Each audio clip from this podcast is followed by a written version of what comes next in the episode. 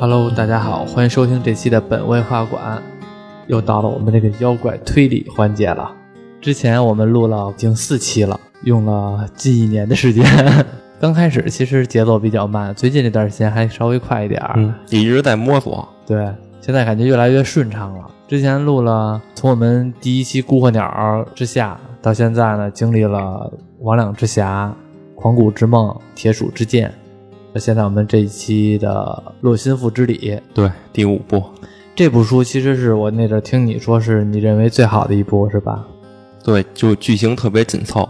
因为之前那几本书，嗯作者他老往里边放一些题外的东一些知识，嗯，但这第五部算是这些知识比较少的一部，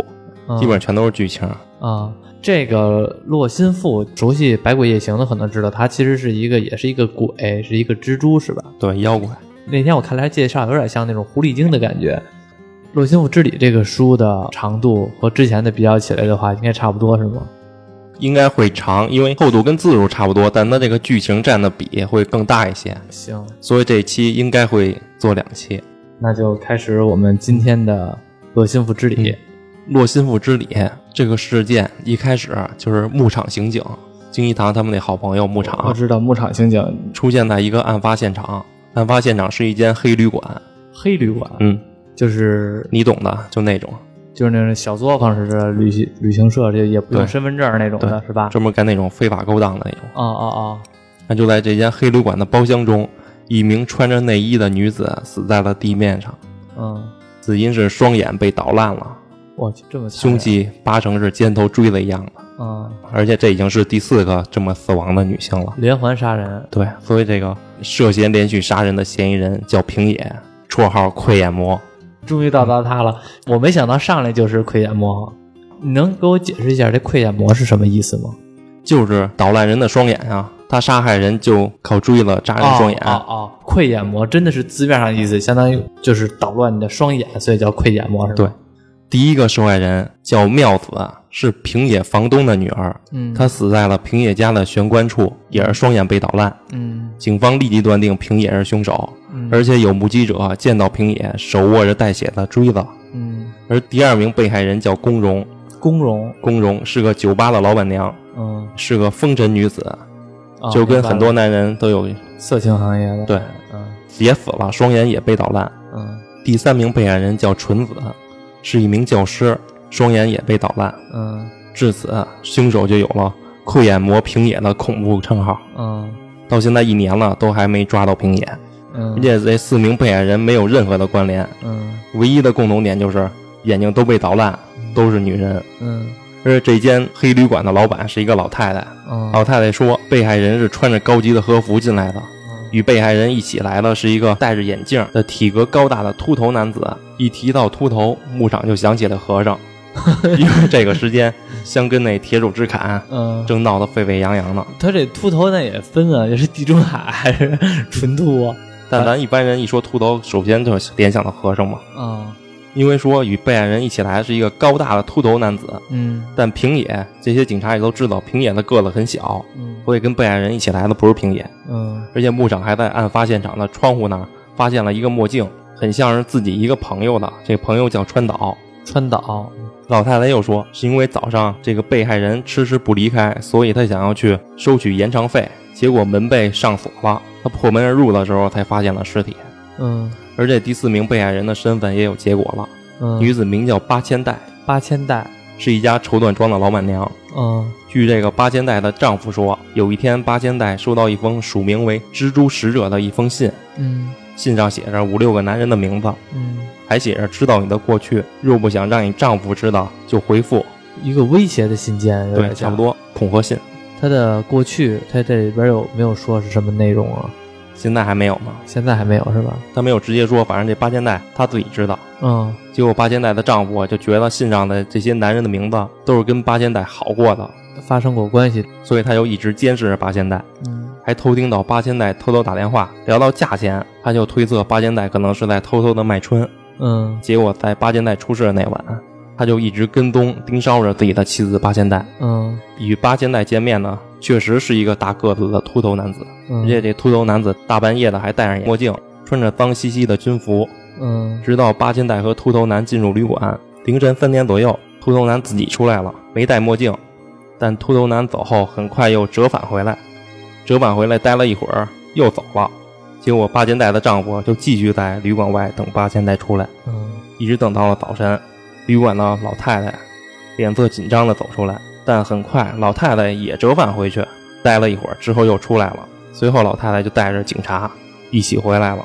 那看来是这老太太进去之后，她发现了这个尸体了，出来之后叫的警察呗。对啊嗯，但他出去之后又折返回去，结果又出去了。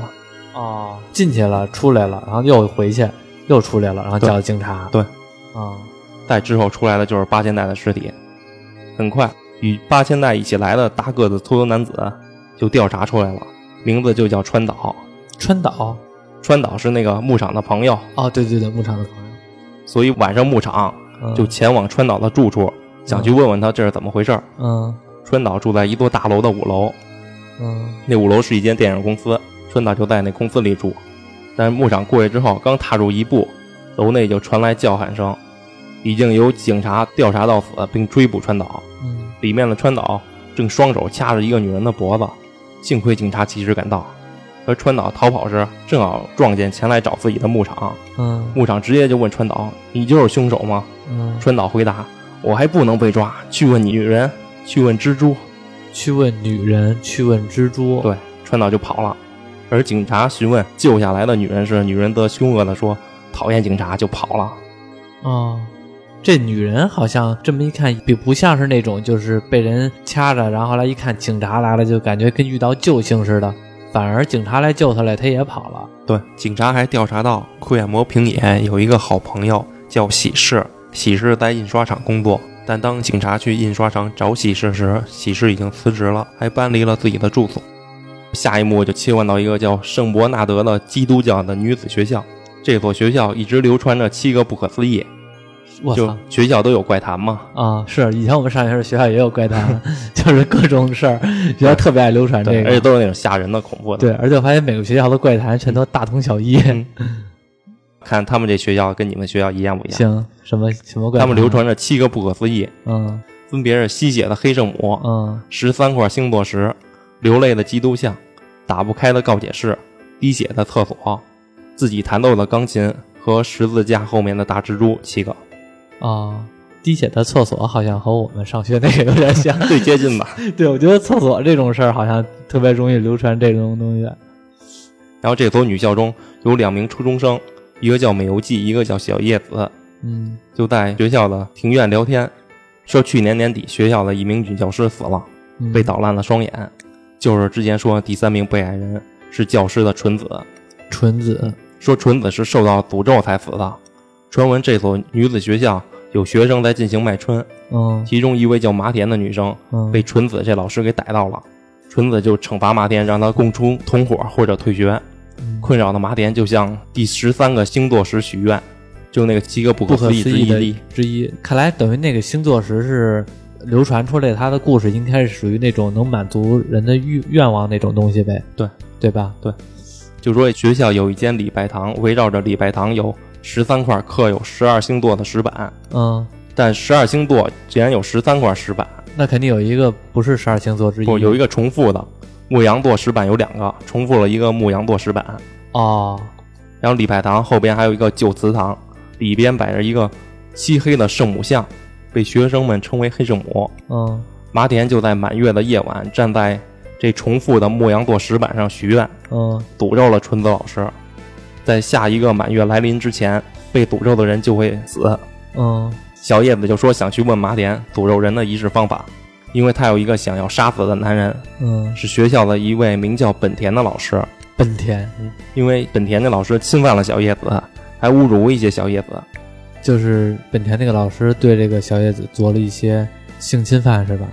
小叶子就很恨他，嗯小叶子就让他的好同学美游纪陪自己一起去找麻田，结果没找到麻田，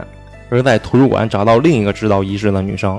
这女生就说，十字架后边的蜘蛛就是溃眼魔，咒杀女人就要对这个蜘蛛许愿，而咒杀男人要对黑圣母许愿。哦说需要很多人一起在满月的半夜时分站在星座石上，说出想要咒杀对象的名字和咒杀的理由，但具体详细还是得问麻田同学，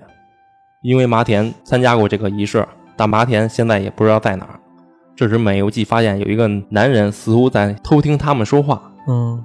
结果发现是学校食堂的煮饭大叔，嗯，去年秋天才来这里工作。小叶子和美游纪离开后，就来到礼拜堂，因为小叶子太压抑了，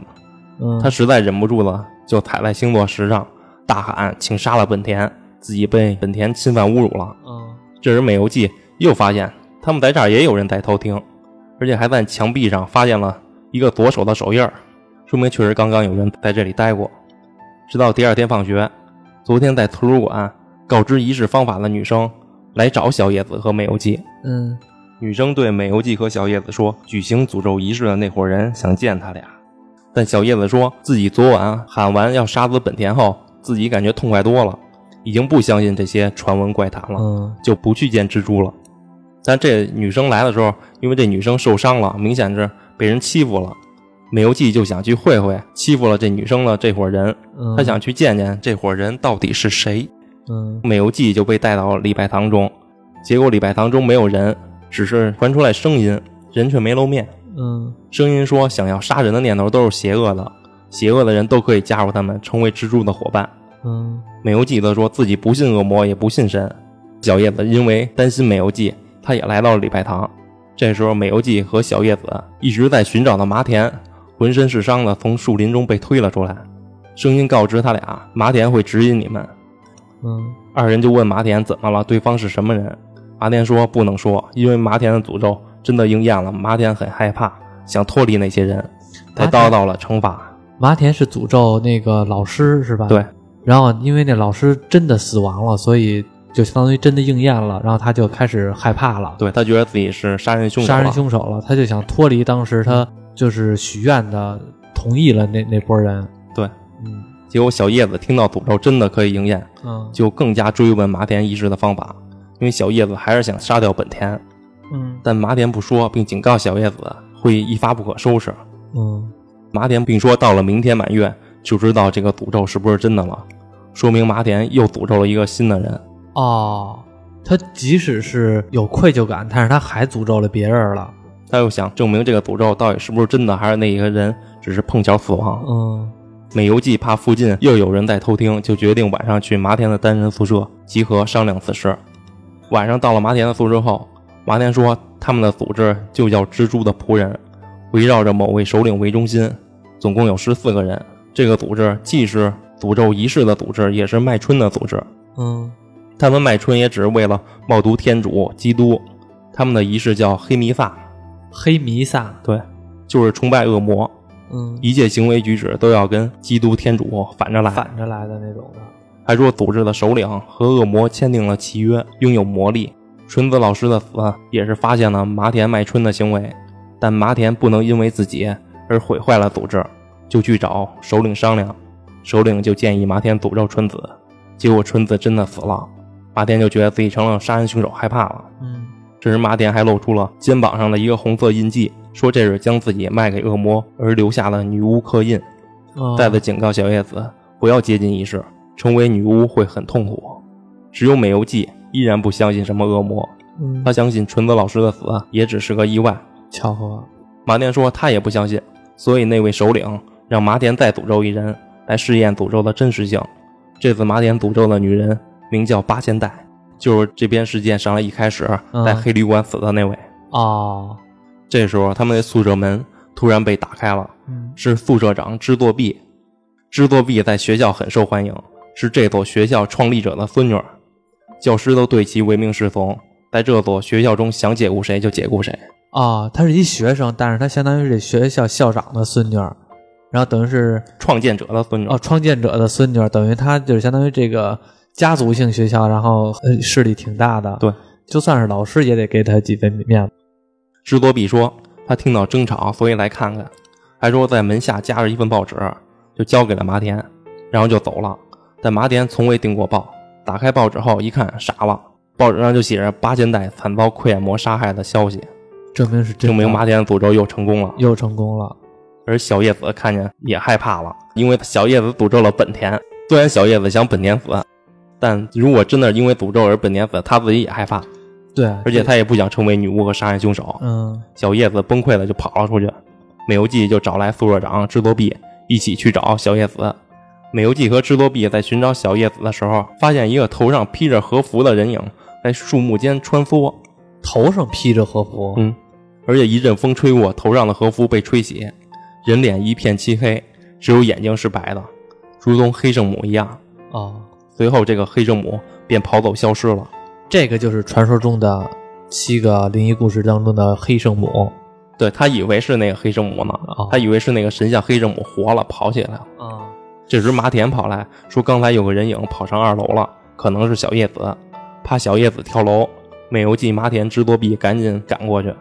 结果听到小叶子一声尖叫，一个黢黑的物体掉了下来，谁掉下来了？是本田的尸体。被诅咒的本田。对，被诅咒的本田死了，脖子被人折断了，这眼睛呢？眼睛没事儿，因为这个就是另一个杀手绞杀魔。我去，还有叫绞杀魔的，对，一个溃眼魔，一个绞杀魔，对，好可怕。随后，小叶子尖叫着也从楼上一跃而下，小叶子为什么也跳下来了？从小叶子尖叫着从楼上一跃而下就完了。等于这章节完了嗯，这个场景嗯，转到了一个算是一个村庄，这村庄发生一场盛大的葬礼，人特别多，嗯因为钓鱼池老板一走间，狂骨之梦那对个， 《狂舞之梦》那钓钓鱼的，嗯，钓鱼的那个，他来这边钓鱼，正好赶上一个葬礼，嗯，而且一走间住在一个这村里一个叫仁吉老人的家里，嗯人吉就给一佐间介绍说，这是这里的富家望族织作家的大老爷织作雄的葬礼。嗯织作家是靠织布机器发家的，还盖了一座宫殿式的大房子，人们都称它为蜘蛛网公馆。上一代的织作家主人为了报答乡里，还盖了一座女校。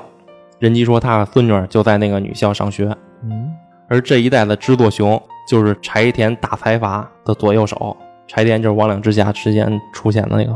忘了就是让柚木继承家产那那个伙人。啊哦，我想起来了，人吉说，制作家是女系家族，男主人都是入赘的，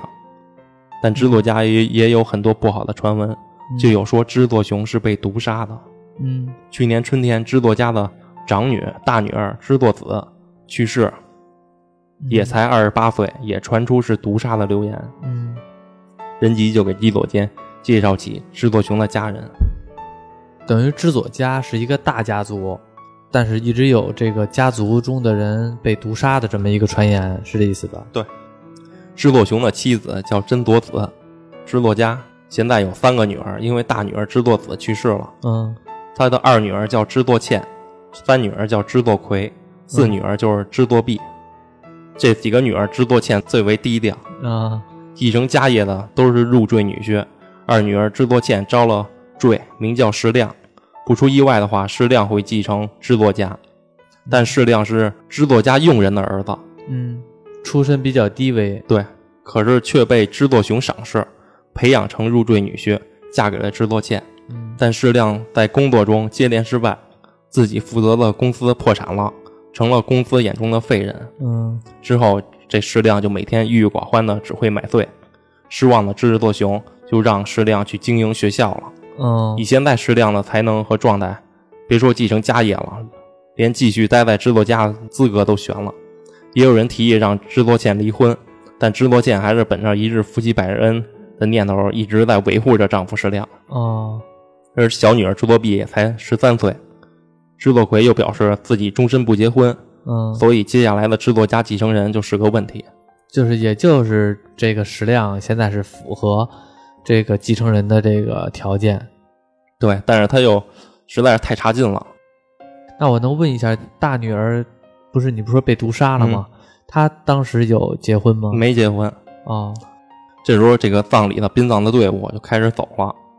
一走间就看到捧着牌位的是三女儿制作奎，嗯后边还有一个少女制作碧，也看到了在孩子身后行走的真佐子，而二女儿制作倩则低调的走在队伍的最后方。嗯这时候，任吉他们家的门被打开了，一个叫耕作的老人进来了。任吉介绍说，这位就是制作家的佣人，制作家的所有内幕都是他告诉我的。嗯而石亮正是这个耕作的儿子，哦，耕作是职业是吗？不是他名字叫耕作。啊、哦，不过适量昨天就不见了，因为葬礼来的都是公司的人，这适量他他妈差劲也没脸见公司的这伙人，他就没来。嗯，一走间就介绍自己是来这边钓鱼的，还问这边在哪儿钓鱼比较好，人家就让他去茂浦。一提茂浦，这个佣人耕作就提起方江的家，就在茂浦，那地儿叫上吊小屋。耕作说他昨天晚上经过那里，还竟然看到小屋里亮着灯，人急就着急了，说方江在那里上吊自杀都八年了，那小屋风吹雨打的早就成了废屋，谁会大晚上去那儿啊？嗯又介绍说方江是外来户，起初和一个男孩住在小屋，男孩是私生子，而方江是被包养的。之后孩子被包养的方江呢，姥爷带走去继承家业了，导致方江一人孤独的生活。然后过了几年后就自杀了。嗯聊完方江后，任吉又介绍起他出海这么多年搜集到的宝贝，其中一个最最珍贵的是一个佛像。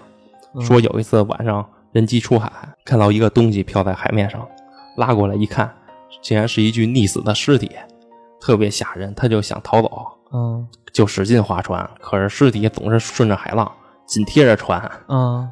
害怕的人机就开始祈祷神明赶紧救救自己。这时又一个东西飘了过来，这东西一飘过来，尸体就沉下去了。人机一看是个佛像，就打捞起来，说是这个佛像救了自己。嗯，然后这佛像等于他就一直留下来了。神机就拜托伊佐间帮忙找一个古董商来鉴定一下自己的宝贝，看看值不值钱。要听到此，耕作说，如果古董商来了，也请去制作家一趟，麻将，因为制作熊生平喜欢书画古董，收藏了很多。现在制作熊死了，真佐子夫人就想处理掉这些。嗯然后到了黄昏时分，古董商金川来了，嗯，就铁杵制砍那个古董商，有印象，就是当时当时是买旧书的吗？买旧书的不是小小小板。小版吗？金川就是跟小板约在那个仙石楼交易的那个。哦哦，金川来了之后，就鉴定了一下人机的收藏品，嗯发现没什么值钱的东西。人机就拿出了捡来的佛像，嗯金川看了看，说：“这不是佛像，这是摆在附近神社中的神像。嗯”那于不是和佛像一样吗？佛是佛，神是神。哦，于是人吉就将神像卖给了金川。伊佐间告知金川去往制作家鉴定的事儿，嗯金川也同意了。但天色已晚，他们就都住在了人吉家，明早再一起去制作家的公馆。嗯第二天一大早，伊佐间打开窗户的时候，看到一个人头戴斗笠，身穿蓑衣，而且蓑衣里边还穿着和服的奇怪男子经过，嗯他也没在意。然后他们几个人就去往制作家的公馆。到达后，发现制作家的公馆是一个漆黑的建筑，然后正好碰上昨天见过面的耕作，耕作就是这制作家的佣人，哦嗯工作就带他们去见真佐子，在真佐子的带领下，金川就开始鉴定制作熊收藏的一些书画古董。嗯这时候，喝醉酒的石亮突然闯了进来，嗯顶撞起真佐子，说：“老爷死了，继承家业的就是他了，嗯没经过他的允许，什么都不许乱动乱卖。嗯”妻子知多线也拦不住石亮，石亮还说自己落了这个下场，都是因为父亲耕作是个下人这个身份。嗯结果真多子就很生气，他骂了一顿石亮。在真多子的威严下，石亮也老实的离开了。嗯知作宪就赶紧替丈夫向众人道歉。这时候知作奎来了，教训起自己的姐姐知作倩，说太懦弱了，太丢知作家的脸了。嗯，可知作倩还是只会一昧的道歉。等于这样看这两口子来说，这男的虽然是相当于是说句不好听的，就是有点吃软饭的环节，但是这男的一看出来他说话口气也挺自卑的，然后这个女的呢反而并不是那种特别强势的女性，而是对待她老公或者对待她整个家族来说都是属于唯唯诺诺的一个性格。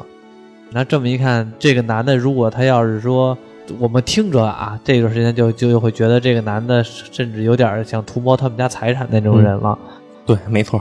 等到了中午，他们就要前往餐厅去吃午饭。嗯在去往餐厅的路上，伊佐间看到二楼书房的窗户上有一个人影，嗯，正是石亮。嗯这时，这个窗户的窗边出现了一双从和服中伸出的手，那双手掐住了石亮的脖子。一走间就大喊：“有人掐住了石亮的脖子哦！”他们这伙人发现后，就赶紧的前往现场。石多茜因为是妻子嘛，对她啊，对家里也熟，她第一个抵达现场。结果发现书房的门被锁住了。嗯，后续的人赶过来后，拿出备用钥匙才打开房门，结果屋内的矢量，脖子折断而亡。和本田一样，和本田的是一样的，本田就是也是属于被诅咒的那个死亡的方式，叫什么来了？绞杀魔，绞杀魔，嗯对，被绞杀魔给弄死的。而且绞杀魔已经逃跑了。场景又转换了，等于这个故事也完了是吗？对，下一个场景切换到了一田刑警，一田也是一个警察，伊田之前说过吗？之前说过，但因为不太重要，我可能把他名字都归纳到警察那一类了。啊、行，反正这回他还是一个当警察，派出所所长， 就是王局，就是王，就是王所。因为这个一田在上一部《铁手之砍》中，嗯他也参与了搜查，嗯但那个事件警察的搜查工作很失败，嗯所以负责铁鼠那个案子的警察全都被降职处分了。哦结果通过铁鼠那个事件，嗯一田就觉得自己可能不适合当警察。嗯他看贾木金特别风光，他想当侦探了。哦，一田就警来察到，都当不好，还想当侦探？就一田就来到贾木金的侦探事务所，嗯说要当贾木金的弟子。正好在贾木金的侦探事务所嗯来了一位名叫美江的女人。美江，这个美江想委托贾木金寻找自己失踪的丈夫，叫龙夫，说自己的丈夫龙夫是一名小学教师，有一次在学校与学生玩耍，不小心把几名儿童给弄伤了，嗯伤的也不重，但龙夫就是完全崩溃了，开始觉得小孩儿很可怕，嗯因此患了心理疾病就停职了。从此，农夫也不跟任何人说话，就把自己关在屋里。美江想让农夫出去接受治疗，但农夫也不配合。美江觉得是因为农夫太依赖自己了才会这样，所以美江就去别的地方住去了。一年后，美江回家时发现农夫不在了，而且美江想要找农夫的理由也不是多担心他，而是想要跟农夫离婚，哦来回归自己的旧姓。哦，因等为于日本那边一结婚女女性随夫姓，对就随夫姓，然后等于是他想离婚之后，以后说你们说改嫁啊，或者说回归旧姓啊，都能方便一些。对嗯，通过回归自己的旧姓来实现理想的女性社会。然后贾木金就问：“你是不是参加了什么女女权运动啊啊？”美江说：“那个叫妇女与社会关系思考会，啊就是一些女人聚集在一起的读书会。啊”美江在读书会碰到了一个同学，同学说了一些农夫的消息，说在一些不正经的店不正经看见农夫了。就是在那种妓院啊，或者是怎么样的这种东西是吧？对，啊说农夫与那地方的一间酒吧的老板娘叫龚荣的有一腿，就那个风尘女子。啊，明白了，想起来了，但龚荣已经被溃疡魔杀害了，对，然后其有关系的男性都成了嫌疑人，嗯其中就有美江的丈夫农夫。嗯但美江相信凶手不会是农夫，嗯自己也只是想和农夫谈谈，然后离婚。贾木金又又问：“你是被女权运动给洗脑了吧？”因为最近咱们也经常刷到有些女对权运动呃都对都类于洗脑。对对对对对，美江说不是，离婚就是自己的意志。还介绍说，妇女与社会关系思考会的发起者就是制作家的三女儿制作葵，知子奎才多大呀？也二十多了吧。二十多，能量还挺大。啊嗯随后美江就留下一张农夫的照片嗯就走了。贾木金说两三天就够了，嗯就出发寻找去了。贾木金离开后，曾岗过来了。曾岗来到事务所，有事要找贾木金。王两之侠的律师，王两之侠柴田财阀那边的律师，啊结果贾木金不在，曾岗就转而去找金一堂，而来到事务所准备当贾木金弟子的一田也跟着一块儿去了。到了金一堂家后，曾岗就告诉金一堂，圣伯纳德女校发生溃疡魔和绞杀魔的凶案事件，嗯还介绍说现在柴田家的首脑是叫永志，永志是柴田耀弘的养子，柴田集团的继承人。现在嗯在永志继承柴田集团之后，便辞去了圣伯纳德女校的理事长这个职务。啊而现在的理事长是制作家的石亮，说最近女校被杀的教师叫本田，本田啊是被徒手掐死的，死亡时的目击者是三个学生。这所女校中的人全都是老人和女孩儿，嗯本田就是这所学校最年轻的男教师了，嗯所以怀疑有如此蛮力能够掐死他的凶手应该是校外的。但其中一个目击者女生说，杀死本田的是恶魔黑圣母，嗯所以永志就委托曾岗去请贾木金调查出学校的凶手，而石亮也在昨天石作家的书房被绞杀魔给杀害了。金一堂听完这些情况后，发现义田也来了，就问义田你怎么也过来了？义田就将在贾木金那边碰到的美江加入女权运动，并委托贾木金找她丈夫龙夫的事儿，啊，还有溃眼魔杀害宫荣的事儿，就全都告诉了金一堂。嗯，同时提到了女权运动的发起者制作奎。而曾岗听到农夫的名字，说有些印象，就拿出了一个文件，是圣伯纳德女校的名册，里边就记录着农夫的名字是在这个女校的厨房工作。这一下，女校、女权、溃眼魔、农夫至此都与制作家产生联系。对，金一堂又说，虽然一切看上去是偶然的，但是偶然也可以是必然。偶然太多了，就是必然的了。金一堂怀疑，现在这些人从一开始就掉到了蜘蛛网中，一切的行动都是坐拥在蜘蛛网中心的某人策划的。嗯，然后下一个场景嗯又切换到牧场那儿去了，下一个场景又是牧场情景，是牧场去往一家名为猫耳洞的小酒店，嗯，因为牧场啊就跟现在的大多男士一样，都是单身狗，嗯也是钢铁直 男。啊，所以他有一些女性的事情他不明白，他就去猫耳洞小酒店去跟老板娘询问一些女性一般脱掉和服怎么处理。脱掉和服怎么处理？ 我也不知道，对啊，所以你也是 我也钢铁 直男，很正常，咱也不知道，咱那边也没人穿和服。脱掉衣服不就是睡觉吗？因为牧场在八千代的案发现场嗯整理时，并没有找到八千代所穿的高级和服， 嗯老板娘就告诉牧场，脱下的和服会挂在衣架的屏风上。这嗯时牧场回想起现场确实有一个衣架屏风，但上边却没有和服。问完后，牧场又去找将棋，将棋就是《狂舞之梦》那个，那个牧师是吧？对那个牧师。曾经在《狂舞之梦》里边有他的梦境，对吧？嗯那个牧师，因为将棋在当牧师之前是精神科的医生，嗯，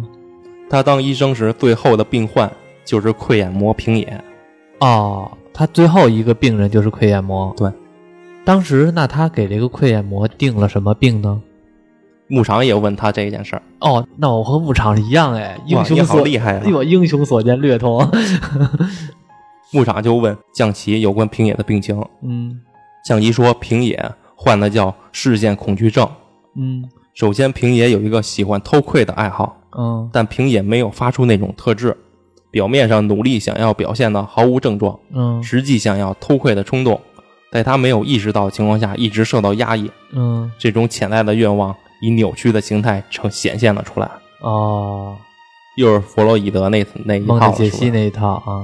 潜在思考的强烈愿望呈现在意识表层的时候变得扭曲了，嗯反而形成了强烈的恐惧感，嗯就是平野开始时刻的认为有人在监视自己，嗯想要偷窥的愿望变成了被偷窥的妄想。哦据将棋分析，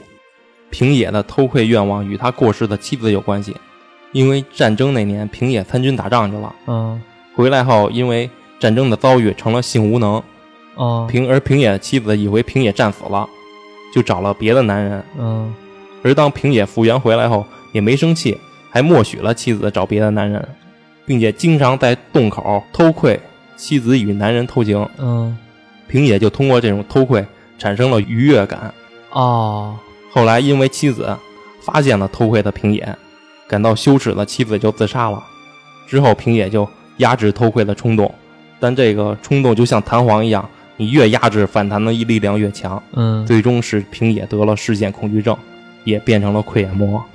他的视线恐惧症等于就是那种其实是有偷窥的心理，但他知道不对，但他这但就还一直压制自己，压制自己结果越压制，那个冲动越强。嗯。那从正常来说的表现来说，这个疾病是有什么反应吗？就是总感觉有人在盯着自己。啊、有点被迫害妄想症那种感对觉了。还说在平野第一次犯案时，正是从将棋这儿诊断后发生的。嗯因为怕被注视，为了克服恐惧，所以杀掉注视自己的人。而且将棋也将此事告知过警方，警方至此认定平野是随机猎奇杀人，但牧场认为平野是有理由犯案，并且有动机，被害人也绝对不是随机挑选的。牧场怀疑的是平野被人利用了，又问将棋是谁把平野介绍到你这儿来的？嗯将其说是喜事，喜事是谁啊呀、窥眼魔平野的好朋友。啊？而喜事是织作家的女儿介绍来的。降吉又想一件事，说有个女孩也被蜘蛛盯上了，叫智魔子。然后智魔子自己调查蜘蛛的真面目时，查到了喜事那里。牧长这时候想起自己去往大楼找川岛时，那个逃跑的女人就是这个智魔子。哦，这时候牧场更加认定，被杀害的这个四个女人正是落入蜘蛛网的猎物，而平野一定是被这个蜘蛛给控制了。随后，牧场跟将棋要了智魔子的地址，就离开了。嗯离开后的牧场前往一家外科医院找一个法医，溃眼魔杀害的所有人的尸体鉴定都是这家医院做的。这家医院的法医确定凶器都是同一把，就是都是同一个人同一杀害了。同一个嗯人，同一个手法，同一把武器，类似于锥子那种的，然后戳瞎你的双眼。确定完了牧场，又前往那个案发现场的黑旅馆，想要重新模拟一下当时的情况，包括坐在旅馆入口的老太太、屋内的川岛和八千代，以及躲在旅馆外小巷中的八千代的丈夫。嗯牧场认为凶手一早就潜伏在旅馆中了，在川岛半夜离开后，平野偷偷进入八千代的屋里杀了八千代，又因为川岛半夜走之后又折返回来一次，是因为他把墨镜落在屋里了，他回来找墨镜。嗯但是他回来的时候，那个屋门已经锁了，所以他待了一会儿没拿到墨镜就走了。但他这么一回一走，把那老太太给吵醒了，嗯老太太就一直在门口监视起来，嗯这就导致平野出不来了，因为门口老太太醒了，跟那儿监视呢。嗯而老太太一直熬到了早上去找八千代要房屋延长费的时候，嗯这才发现八千代的尸体。嗯，而这时候，平野其实就躲在屋中，躲在挂在衣架屏风上的和服的后面。哦，而这时候看到尸体的老太太惊吓的就跑了，要去报警。嗯平野就是在这个时候趁机逃了出去，而老太太突然折返回来，是因为老太太贪财，她想把八千代的和服拿拿走走给当了，哦所以她回去一趟拿了和服给当了，嗯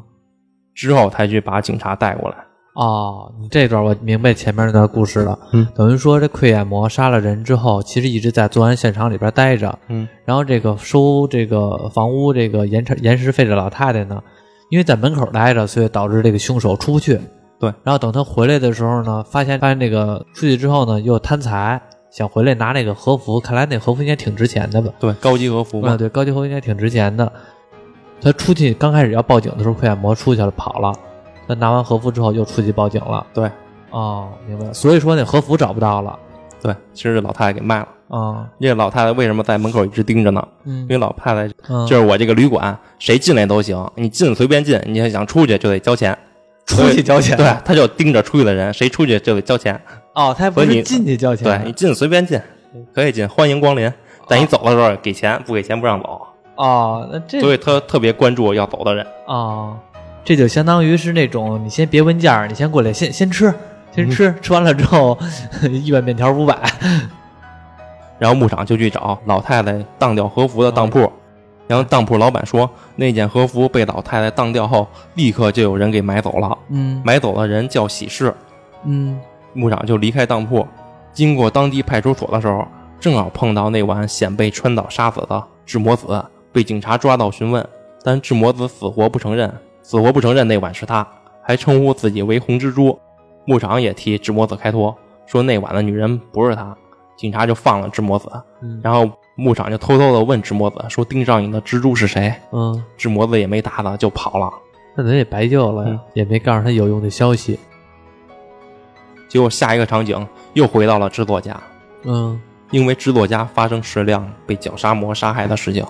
导致所有人都被警察限制了行动。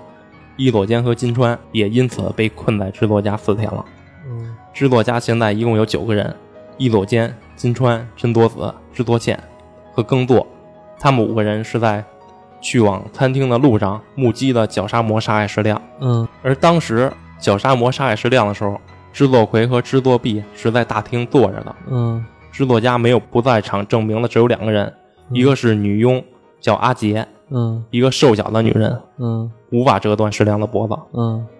另一个人是叫吴白子，吴白子是一个九十多岁的老太太，也没有能力啊。，对，是制作家女儿们的曾外祖母，更不可能行凶。嗯，所以警察要推论凶手是外面的人。就是有能力杀害石亮的人呢，或者说其他人都有不在场证明，这两个人呢都没有不在场证明，但是呢，以他们身材来说的话，是不太可能对能能掐死一个成年男性的。也没有那个能力。对，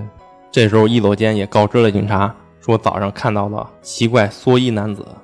但一佐间还有一个更可怕的设想，嗯，就是杀害矢量是整个织佐家族联手的犯罪计划，是故意让一佐间和金川目击凶手行凶，借由一佐间和金川来给织佐家的人制造不在场证明，嗯，这点没明白。就是故意找两个人嗯来目击到矢量被杀，嗯然后来作为哦，作为他们制作家自己的不在场证明，就是让外人来看，我们都跟你一块儿走着呢。明白了。嗯如果是这样的话，从伊佐间来到这个城市开始，或许就被某人缜密的给设计了。嗯，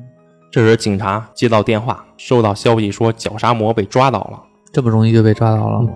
还说从适量的遗体上发现了稻草屑，凶手很可能就是伊佐间早上看到的蓑衣男子。嗯这时，古董商金川就与那个女佣阿杰闲聊，嗯阿杰说他是前年来到制作家的，嗯为了代替之前的女管家，因为之前的女管家老是被师娘骚扰，女管家辞职了。阿杰又介绍起制作家的女儿们，说制作线自己不喜欢，但也不讨厌，因为制作线太谦逊了，总是道歉，反而令对方不知怎么作为才好，反而令对方不知所措。嗯，对制作魁也是不喜欢不讨厌，说制作魁脑子很好，也很聪明，不然问也题不会成为女权主义的领头人。问题就是制作魁太高尚了，嗯，不接地气，明白。就是现在流行的“我说大海很美，你说淹死过人” 。而制作币就是个小孩子，但不怎么受到疼爱。嗯，一般最小的孩子应该最受疼爱。对啊，那他为什么不受到疼爱呢？嗯阿杰就暗指说制作币可能不是亲生的，哦，然后介绍起去世的制作子。阿杰说死亡证书说是病死，但他知道那就是毒杀的，而且制作熊也怀疑是被毒杀。嗯，这家族的纷争还这家族还挺复杂的嗯。制作熊不喜欢女儿制作魁老搞女权运动，嗯还有适量在学校侵占公款。嗯为此，当天制作熊还生气的大喊大叫，结果第二天制作熊就死了，嗯是制作线第一时间发现的。嗯而制作熊和真佐子这对夫妻一直在分房睡，说是制作家的惯例。对于制作家来说，入赘女婿就像是个职位招聘个员工而已。嗯还透露，其实制作家的血脉早就断了，现在制作家的人实际都是上上一代的老爷和女佣生的孩子。嗯这时门口传来动静，是制作币。制作币就提醒阿杰不要乱说话，嗯还告知金川和伊佐间不要乱打听制作家的事儿，否则会发生不幸。嗯这时候牧场警察也来到了制作家，见到伊佐间和金川后，免不了的寒暄一番，因为经过前几次的事件，大家也都认识了。牧场说自己来这儿是来查溃眼魔的，嗯牧场先见了制作魁，问其认不认识喜事。制作魁说不认识，就把姐姐制作倩找来了。制作倩说与喜事有来往的是去世的姐姐制作子，说在制作子去世后的半个月，家里收到喜事的一封信，嗯信中说喜事有一位朋友患有精神病，想找个专门的医生治疗。制作倩就找父亲制作雄商量，制作雄说喜事与自己关系匪浅，嗯尽可能的帮助喜事。制作倩就从制作魁那儿问来了精神科医生，推荐给了喜事。牧场就问当地警察，本地和附近有没有喜事的亲人？警察说没有。牧场又问，现在没有，或许曾经有，或者搬走了，或者一家都死了的。一提到一家都死了的，一佐间就就提起了上吊小屋的方江。哦制作倩说，方江确实有一个孩子，后来被收养了，今年得有二十八九岁了。而根据调查报告，喜事就是二十九岁。一佐间补充说了上吊小屋半夜亮着灯的情况。嗯这时，警察接到一个电话，嗯说红蜘蛛制魔子被人绑走了，嫌犯正开着车，似乎正往这边赶来。嗯说智魔子曾经被喜事纠缠，询问过一些事，但智魔子不告诉喜事，智魔子就跟踪喜事，还发现了喜事的住所正是川岛的电影公司。嗯结果智魔子冲进去后，碰见的不是喜事，而是川岛，发现喜事和川岛是一伙的，牧场就立刻断定，这个嫌犯就是川岛。川岛的任务是将被害人带到目的地，牧场也猜测川岛的目的地是上吊小屋。嗯然后牧场一裸间金川和一名当地警察四人就急忙的赶过去。嗯到了小屋后，他们就事先藏在草丛中。等到黄昏的时候，果然川岛带着智摩子过来了。牧场就决定做个了断，就喊川岛：“我有事想问蜘蛛，知道你不是凶手。”但川岛说他就是凶手。牧场就问：“你在包庇谁？是小屋中的人吗？”嗯，这时川岛就冲向小屋，撞开了小屋的门，大喊：“喜事快跑！有警察！”啊，然后牧场和川岛俩人就打起来了。智摩子则在慌乱中逃进了小屋中。嗯牧场就把川岛摁住了，让他适可而止，说小屋中根本没有人出来，嗯，喜事早就不知去向了。这时川岛才老实下来，说喜事是自己同父异母的弟弟，啊，喜事被一个自称蜘蛛的女人陷害成了凶手。川岛只是想帮助喜事找出真凶。嗯这时候一块儿去的伊佐间就靠近那个小屋，结果发现小屋中竟然有人，是一个男人拿着带血的凿子，喊着“不要看我，不要看我”。溃疡并且魔挥舞的凿子冲出小屋逃跑了，真是溃眼魔平野。而小屋中的地上躺着双眼被捣烂的智魔子的尸体，哦，等于智魔子想趁乱逃进小屋中，结果没想到平野就在小屋中。平野怎么会在小屋中，而不是喜事在小屋中呢？对呀、你想想，我也在考虑，结果下一个场景又回到了圣伯纳德的这个女校中。嗯女校中本田被杀的那晚，嗯，不是小叶子跳楼吗？对，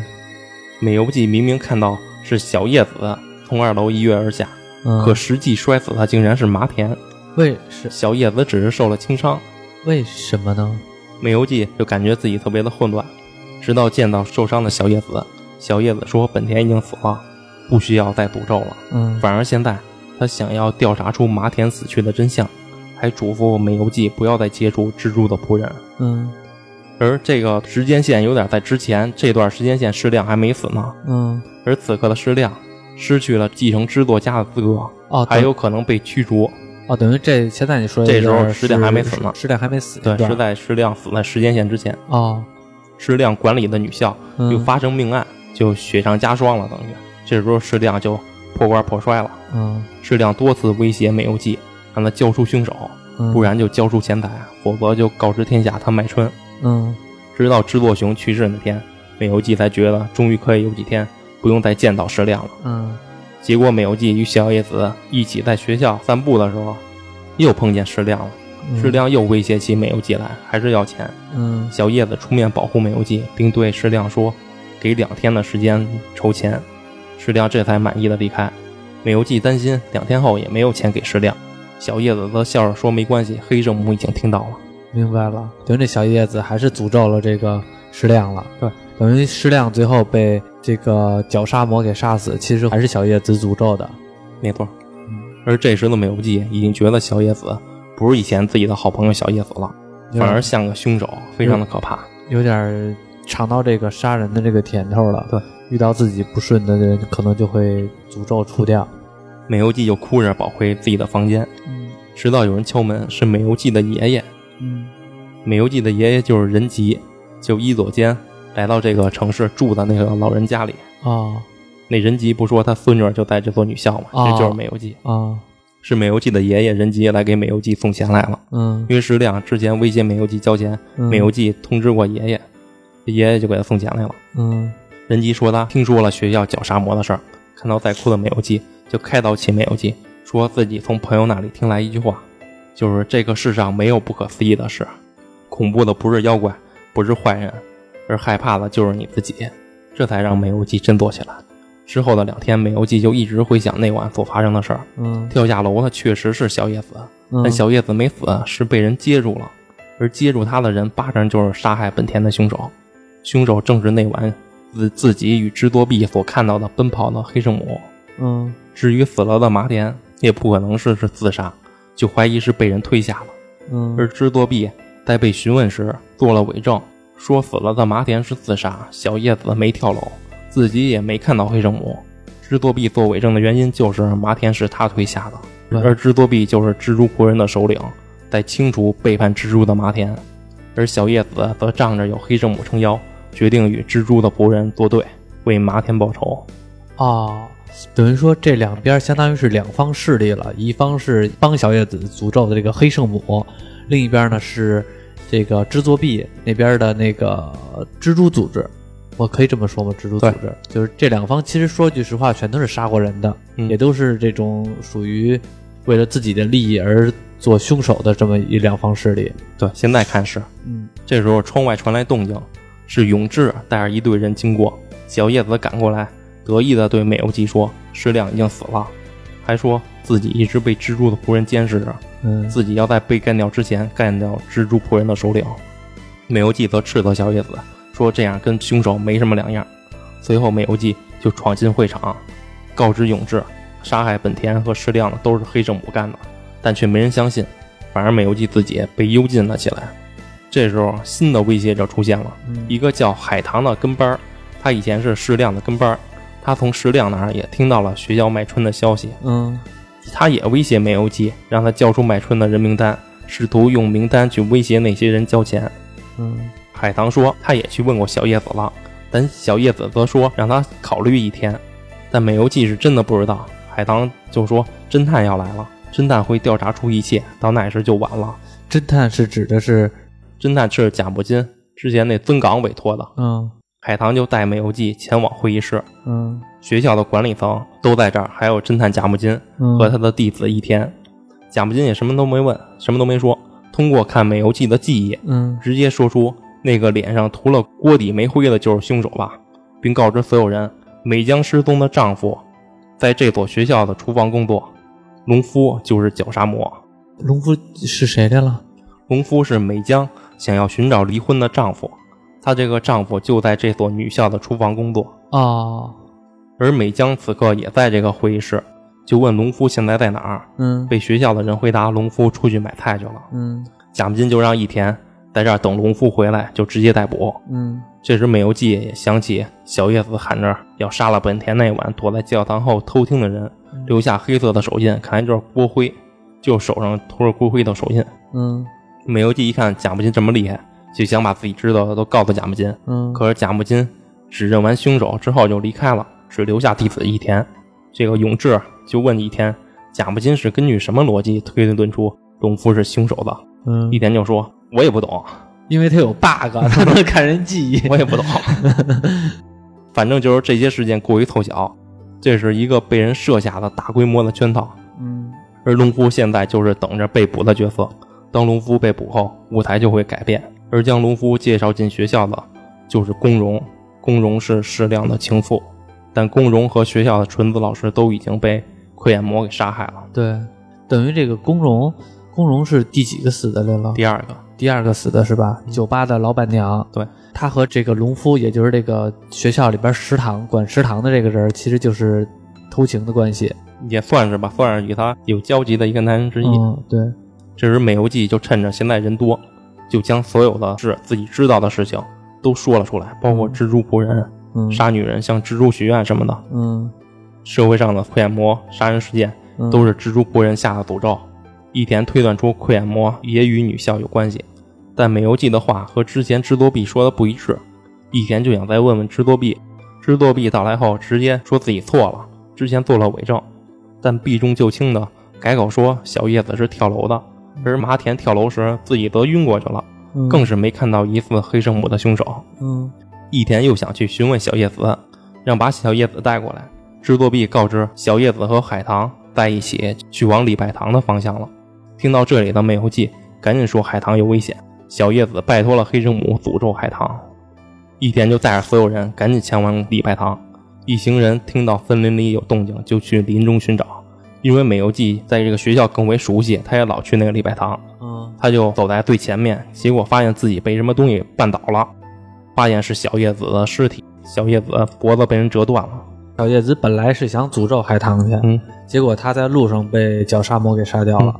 这个时候，他们还并没有捉到绞杀魔呢，没有。而只是确定绞杀魔是那个农夫。对，而此刻美游记的前方正是一个黑脸还穿着女性和服的男人，正掐住海棠的脖子，正是绞杀魔。嗯就在这关键时刻，贾木金突然出现，一脚踢飞了绞杀魔，海棠捡回一条命。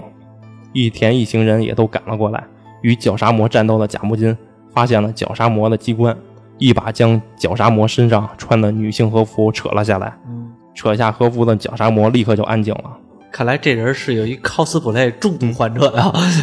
他只有穿着这个和服的时候才能成为绞杀魔。对，嗯，美江就叫了一声农夫，农夫也回了一声美江，他们夫妻终于见面了。他是有一种人格人格分裂。对， 你算是吧。贾木金说，他刚才在树林散步，看见了绞杀魔和旁边死了的小叶子，正思考怎么做时，海棠走了过去，结果绞杀魔就扑向海棠，嗯贾木金去救。永志就问制作币为何说谎，说小叶子和海棠在一起。制作币也只是说自己看错了，但贾木金通过制作币的记忆看出制作币早就发现小叶子死了，却没说。嗯贾木金就质问制作币：“你早就知道小叶子死了，为什么不说？”制作币也则继续装糊涂。那贾木金又对制作币说：“原来你也只是个棋子。嗯，” 最后，贾木金对弟子一田说：“你们这些人都是剧本中的角色，角色是无法控制作者的。你立刻把京一堂叫来，对，然后作者控制是吗？他们都是圈套中的人物。但是这个也有点感觉是打破了次元壁，吐槽一下啊。反正他们都是在寻找这个蜘蛛网中心的这个蜘蛛，嗯，因为这一部的剧情实在是太长了。解谜咱们下次再聊是吧？正好咱下期讲京一堂出山。”像这个蜘蛛网究竟有多大，蜘蛛网中心的那个人究竟是谁，然后就等经济堂来解决。对，然后也就是等我们下期节目，然后刘乱斗这边告诉我们经济堂怎么解决。对，行，就一直在寻找蜘蛛网中心那个人物到底是谁，